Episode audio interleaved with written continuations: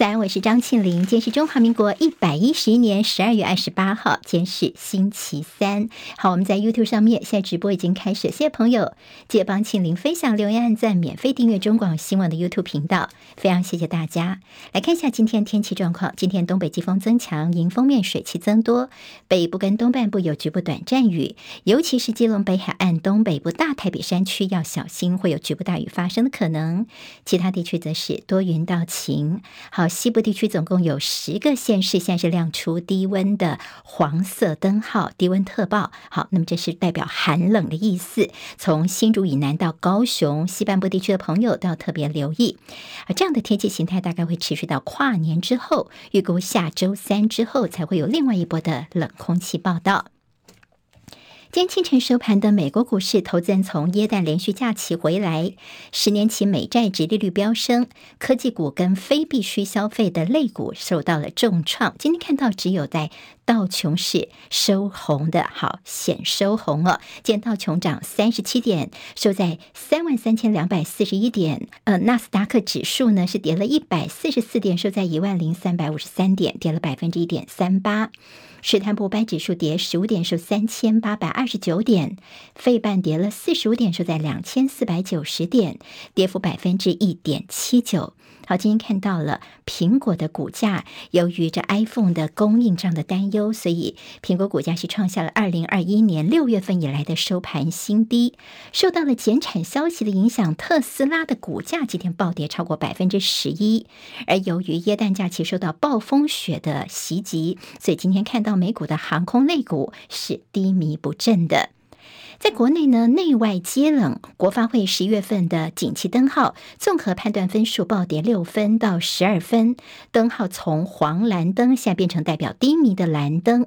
这分数是二零零九年六月份超过十三年以来的最低分数，也是从二零一八年十二月份将近四年以来的再亮出蓝灯。今年是两度出现了暴跌六分，这代表景气冲击已经直逼金融海啸了。南韩总统尹锡悦就任以来的第二度特赦，新年的特赦名单一千三百七十三人，其中看到八十一岁的南韩前总统李明博，从今天凌晨零时开始已经恢复自由身了。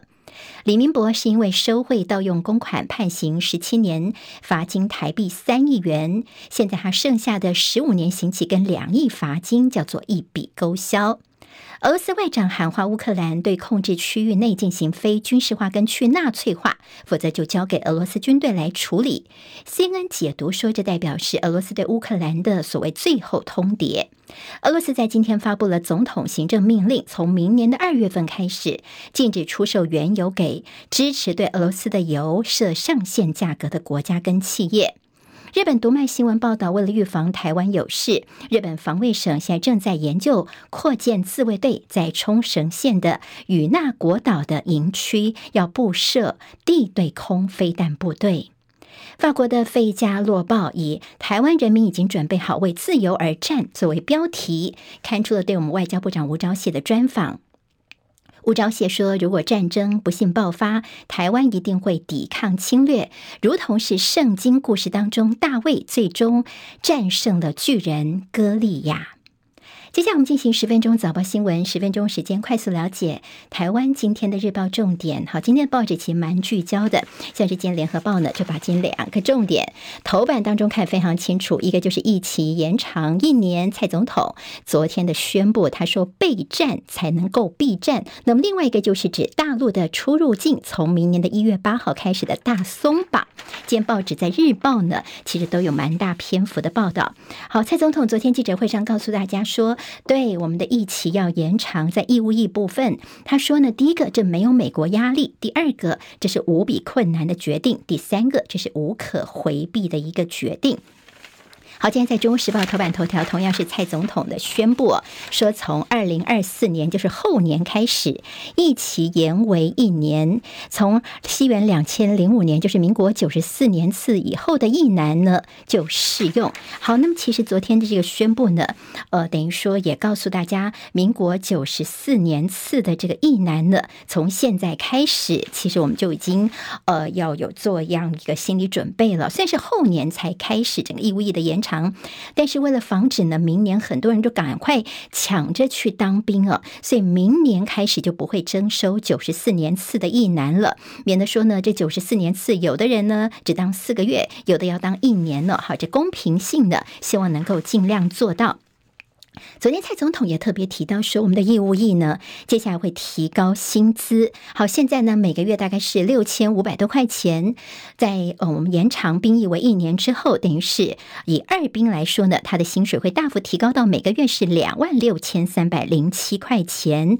而且有个重点就是你在当兵的这个年资呢，到时候是可以并入你的劳退、你的劳保年资去计算的。好，我们现在的兵役来说呢，大概除非你在呃退。退伍之后是担任军公教，你的年资当兵的年资才能够算在内。好，接下来在劳保劳退部分呢，也可以纳入。好，这两个部分的其实还蛮重要的。另外一个就是很多的这个大学兵哦，那么现在呢，他们也会更加的有弹性，也就是呢，他们在大学这四年当中呢，也提供你在疫情方面的弹性，分期付款来把这样的一个兵役一年能够服完哦。也就你在这个大学期间就能够完成兵役，意思是说不会影响到这些孩子们的生涯规划。好，昨天的这个记者会是昨天下午三点半钟，总统府呢好不容易开放让媒体可以提问了，所以现场也挤爆了国内外的媒体。好久总统府的记者会没这种盛况了。好，媒体不断的举手发问，大家本来以为说到底总统会不会让媒体问到饱？好，昨天他其实也特意的展现了他这个所谓的亲和力哦。那么让大家能够问到宝，但是他也说这中间很多的问题似乎是实问虚答。好，昨天的总统说：“啊，大家不要这么急着问哦，不是今天问完之后以后就没有机会了，所以不用着急。”好，被问到说，那现在呢，男生的役期从后年开始要延长为一年了，女生有没有要当兵的？总统说，嗯，这是一个我们是呃国防部是乐观其成，但是我们就一步一步慢慢来哦，慢慢来做讨论。但是大家问说，那我们现在延长兵役是不是跟美国的压力有关呢？总统开宗明义就说，我明确的告诉你，没有美方的压力哦，这是我们二零二零年就开始的一个讨论的专案。好，我们昨天倒是看到了 AIT 的发言人，昨天晚上在脸书上面发文说，我们 AIT 是欢迎台湾最近针对征兵制度的一个最新的宣布。好，那么当然现在所谓的征募双轨制，到底有没有美国的压力呢？总统方面说是没有这个问题的。好，后面的这行政程序方面，兵役的延长呢，如果呃接下来呢，就希望尽量不管是在这个礼拜或下个礼拜立法院，希望能够呢先排入到。明年一月九号的院会来做处理。自由时报今天邹景文写了一个特稿，说呢，这个蔡英文做了很男人们不敢做的事情。那么那个文你再往里面看呢，会看到他意思就是说，蔡英文不但是做了男人不敢做的事情，而且是在收拾男人们所摆下来的烂摊子。指的是谁呢？说陈水扁啊、马英九在当初他们的议期上面的一个呃兵役的调整，现在是蔡英文来做这个坏人，把兵役延长为一年。好，那么当然，这中间还有很多的细节，我们要提。请大家的，包括说接下来的专长替代役，呃，还有研发替代役呢，就要走入历史了。好，那么接下来的公平性的问题呢，以后呢，你靠专长的这种替代役呢，诶，以后就不会看到了。另外就是呢，现在其实有一些呃，这个申请资格替代役方面，什么身心障碍的一些资格啦，家里面有需要照顾的人的一些资格，好，以后是从严了，就希望尽量能够维持这样的一个公平性。好，今今天在这个《自由时报》呢，其实也大作说，哎呀，其实不用太担心啦，因为呢，这个就业就学可以全部衔接，一男可以弹性的修业，大四就去当兵了，不会影响到你接下来的找工作，并且以他山之石说，强敌环伺之下，像韩国啊、以色列、新加坡，他们至少要服役个一年半，我们现在只延长到一年了，其实大家好像看起来呢，也没有这么严重。好，今天在。这个呃联合报告诉大家说，大家接下来我们的所谓的战斗兵到底需要哪些训练内容？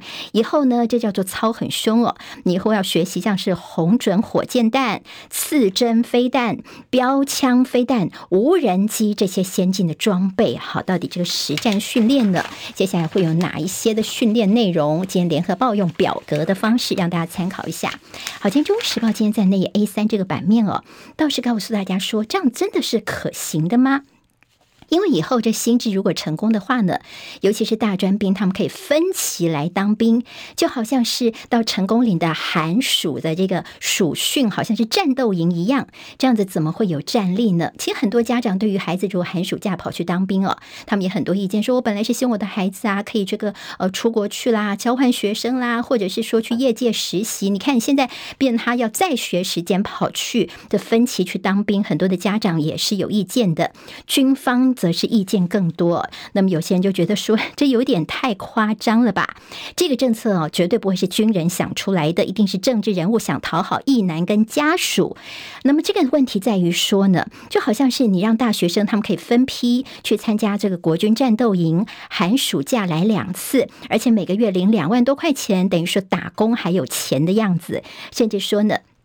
一年等于说你这样子当兵哦，一个月的寒假，两个月的暑假，三个月的时间，好，那么四年刚好可以服完。但是这种断断续续的这个服役，其实问题还很大。你现在一次四个月，呃，还是连续性的，以后是这样断断续续，一年最多三个月。好，那么这样子真的对我们的兵力有帮助吗？这疫情的延长会不会就是抢短线？到处就是这个选举算计呢？好，那么现在有说很多家长已经在思考说。啊，我刚才不想让我的孩子当兵，赶快先把他们送出去哦。好，那么等于说有能力、有办法的人，先把孩子送出去来躲兵役。那么台湾的人才流失的问题，好，这位大家综合报道。包括了蔡英文昨天跟赖清德的互动。嗯，当然这媒体问他说，嗯，那是不是这个接下来就是你觉得是适合的总统接班人呢？蔡总统说，嗯，他就是啊，好，他是啊，这几个字间就是联合自由都有把它搭到这个大标题来做。那么似乎代表是蔡总统认可了由赖清德来接棒吗？这接班人已经定调了，但是蔡赖之间的关系，昨天大家也观察，非常的微妙哦。因为蔡英文什么事情都请赖副总统来回答哦，或者是说给他很多的机会，很尊重他。那么赖清德其实也很谨守自己副总统的分际，两个人的微妙互动也引起大家的讨论。好，有兴趣的朋友，今天政治上的焦点，大家再仔细看哦。好，今天在《自由时报》的头版当中哦，除了提到兵役之外，也告诉大家大陆的疫情好迎来的这个大解封。日本呢，其实就说大陆的入境要加强检疫哦。好，其实，在大陆方面的宣布说，入出境从明年的一月八号开始的一个大松绑。好，入境等于是阴性的话，就是零加零。好，那么这有序的恢复出境旅游。大家看到昨天大大陆的朋友们呢，赶快搜寻他们最想去的地方，日本、韩国跟泰国，他们就是闷太久了。但是其他的国家你也知道，说大陆现在疫情是蛮高的，所以也担心说会不会疫情扩散出来呢？所以昨天就看到了日本方面呢，赶快宣布说他们对于这个大陆入境的人呢。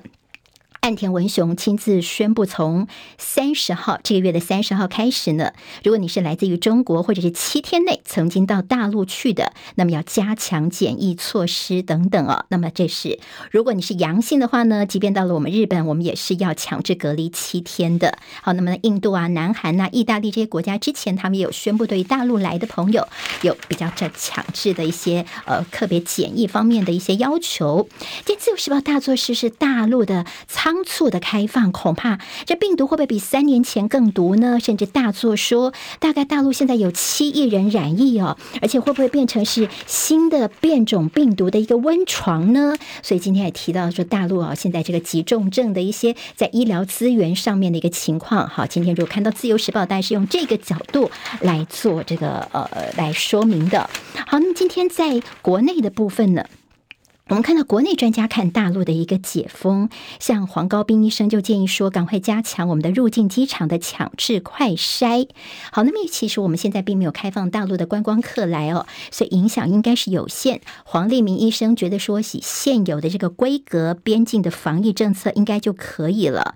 那么另外呢，他说像日本要求说，从大陆来的人要先在机场做 PCR 检测，他觉得说你怎么去分流啊？这个可能会造成动线上的混乱，他觉得不是很可行。哦，国内的确诊要留意，昨天是再破单日两万例。好，那么这是相隔一个多月来再看到了二字头。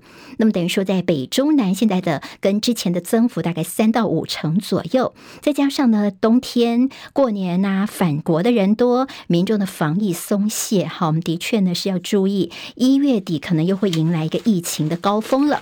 旺报今天的头版头条是台商这边的一个说法，说拜托拜托，我们现在呢。这大陆也已经开始要开放了，我们这政府可不可以再增加航点去申请一下呢？让我们可以回来台湾过节哦，拒当二等公民。记者蓝孝威的梦幻十二月告诉大家，在过去这一个月当中，大陆经历了从清零到完全开放，现场在北京的实际观察，告诉大家怎么看看大陆现在疫情的情况。好，《工商时报》今天头版头条就是我们刚刚提到的景气入冬，跌入了这个低迷的蓝灯哦。好，那么现在看起来似乎是明年的第一季呢，恐怕还是不是很妙。明年上半年的挑战依旧是非常的严峻。在《经济日报》今天头版头条关心的是大陆解封之后的风险资产吐闷气，到底有哪些类股呢？现在嘛，包括复苏行情是让大家可以期待的。当然，这超征的税收是不是要发钱给大大家呢？蔡总统说，所有的方案目前都在评估当中，大家可以参考。好，就今天的十分钟早报新闻，我是庆玲，谢谢大家帮我按赞哦。明天我们再见，拜拜。